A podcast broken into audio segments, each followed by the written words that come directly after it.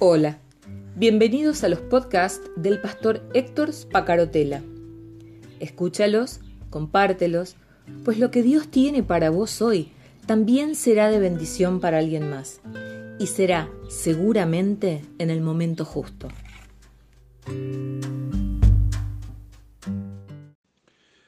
Hola, ¿cómo estás? Buen día. Gracias por acompañarme también en este sábado. Qué especial que es cada una de las oportunidades que tenemos de encontrarnos eh, en una reflexión devocional. Es algo que vengo cultivando hace muchos años, no solamente para mi vida, sino además eh, dándole la posibilidad a otras personas que también puedan eh, generar un espacio de reflexión personal cada mañana, o cada tarde, o cada noche, porque hay gente que lo escucha al mediodía o a la tarde. En cualquier caso, que estos 10 minutos del audio permitan que tengas la oportunidad de un encuentro con Dios, la oportunidad de sentir que Dios te está hablando, no por mérito del hombre que está usando la voz en este momento, sino por mérito del Espíritu Santo de Dios que usa también este recurso para comunicarse con vos, para llamarte la atención, para buscar que sensibilices tu oído, que abras tus ojos espirituales a las verdades que solamente Dios puede revelarnos. Estaba leyendo el primer libro de Samuel, capítulo 3.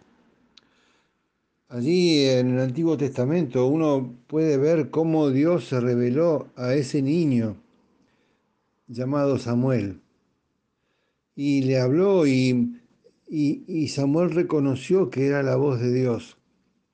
Y así comenzó un, un desafío que convirtió a Samuel en uno de los grandes de la historia de la iglesia judeocristiana. Samuel respondió, habla, que tu siervo escucha. Y Dios le dio la primera revelación. Y Dios le dio un mensaje para Elí, el sacerdote del templo en ese momento. Y es conmovedor darse cuenta que los tiempos de Samuel no eran muy distintos de los nuestros.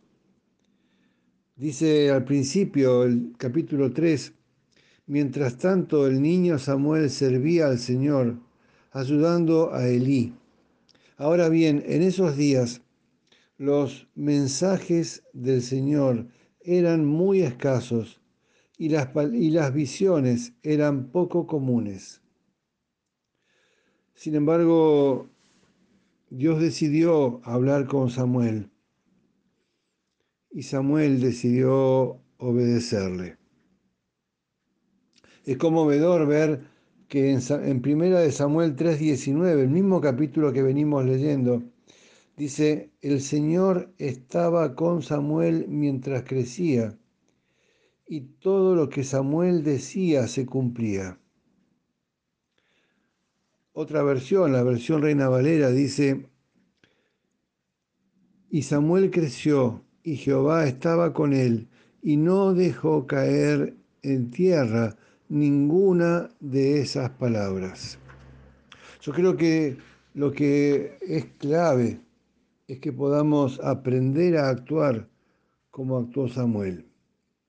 Me acordaba de una historia que quisiera relatarte brevemente. Un hombre que recurre a la ayuda pastoral porque se quedó sin empleo. Pero no era eso todo. Había problemas en su matrimonio. Sus hijos eran rebeldes. Eh, muchas veces eh, vivía relaciones conflictivas con otros miembros de la iglesia. Se había convertido en un resentido. Parecía que eh, todo esto que él estaba viviendo era una vida corrida del eje y no encontraba el camino para poder acercarse.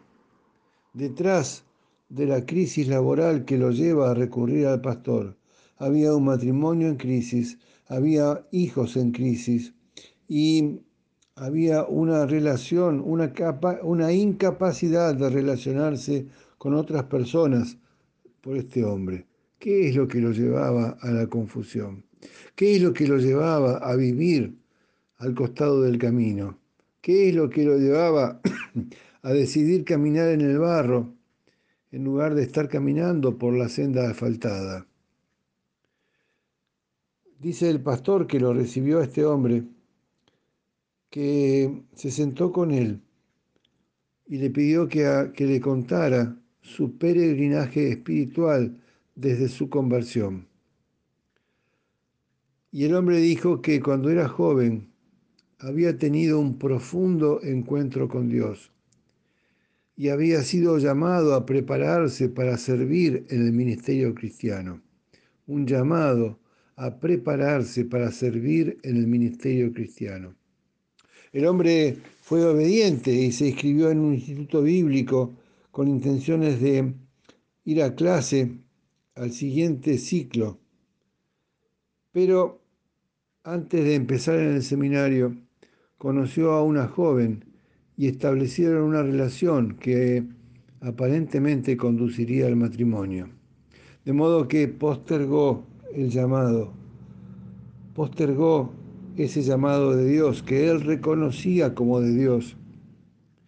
Se casaron, compraron una casa, llegaron los hijos y allí empezó a caminar en el barro.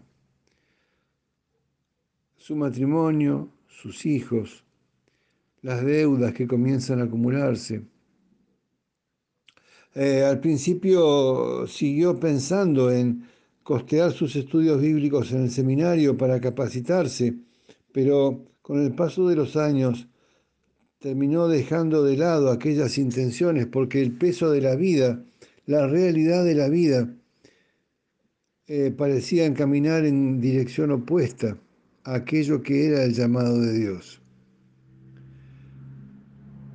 Eh, justamente la, la seguridad financiera, lo que el hombre había estado tratando de conseguir inútilmente y que terminó recurriendo a la ayuda pastoral, fue lo que Dios nunca le dio.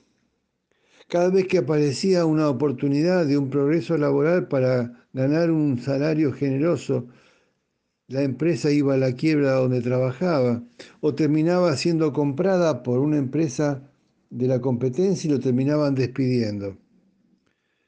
Ahora que había llegado a su mediana edad, se había convertido en un hombre infeliz frustrado, resentido, fracasado. Él había desobedecido a una clara palabra de Dios y desde entonces su vida se había sumergido en una esterilidad espiritual. De eso hablo en el texto introductorio. Esterilidad espiritual nuestra manera de responder a la palabra de Dios, nuestra manera de escuchar a la voz de Dios, pero además reaccionar y responder a esa palabra con nuestra vida, tiene consecuencias profundas y duraderas para nosotros, pero también para nuestra familia y para toda nuestra vida. ¿Cuántas personas pasaron por tu mente? mientras yo hacía este relato de este hombre de iglesia, de este creyente, cuántas personas resentidas, cerradas, eh, eh, frustradas, que vos te das cuenta que pasan los años y no terminan de despertar, que pasan los años y no terminan de reaccionar que pasan los años y siguen con problemas de pareja y muchas veces renuncian a su pareja y se divorcian para empezar un nuevo proyecto donde vuelven otra vez a equivocarse. Personas que caminan en el barro, personas que han decidido caminar en el barro al costado del camino. Y el origen, en muchos casos, tiene que ver con un llamado, un mensaje de Dios, aquello que reconocen que fue la voz de Dios y que sin embargo rechazaron con alguna excusa. No digo que estos sean todos los casos, pero sí varios ejemplos pasan por mi mente. La vida comienza a ordenarse, eh, eh, entre ellos, por supuesto, mi propio caso. La vida comienza a ordenarse cuando uno vuelve hacia atrás a buscar las sendas antiguas, a buscar aquel llamado, a buscar aquel momento en que sentimos la voz de Dios hablándonos y nos echamos delante de su presencia para decirle, igual que Samuel, Señor, yo te pido perdón por tantos años de no haberte escuchado. Háblame, Padre, háblame que te escucho. Decime lo que tenés para decirme. Y ahora sí, Padre, estoy dispuesto a cumplir con aquello que durante años he rechazado de tu mensaje, de tu llamado, de ese llamado que tenía mi nombre y mi apellido. No puedo dejar de conmoverme y de emocionarme por una historia que en parte también es la mía.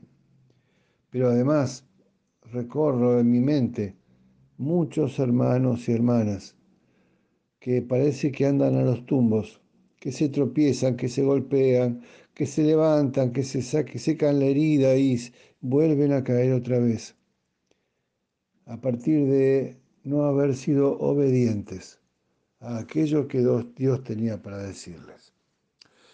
Dios te bendiga, querida amiga, querido amigo, que tengas un hermoso sábado hasta mañana, si Dios lo permite.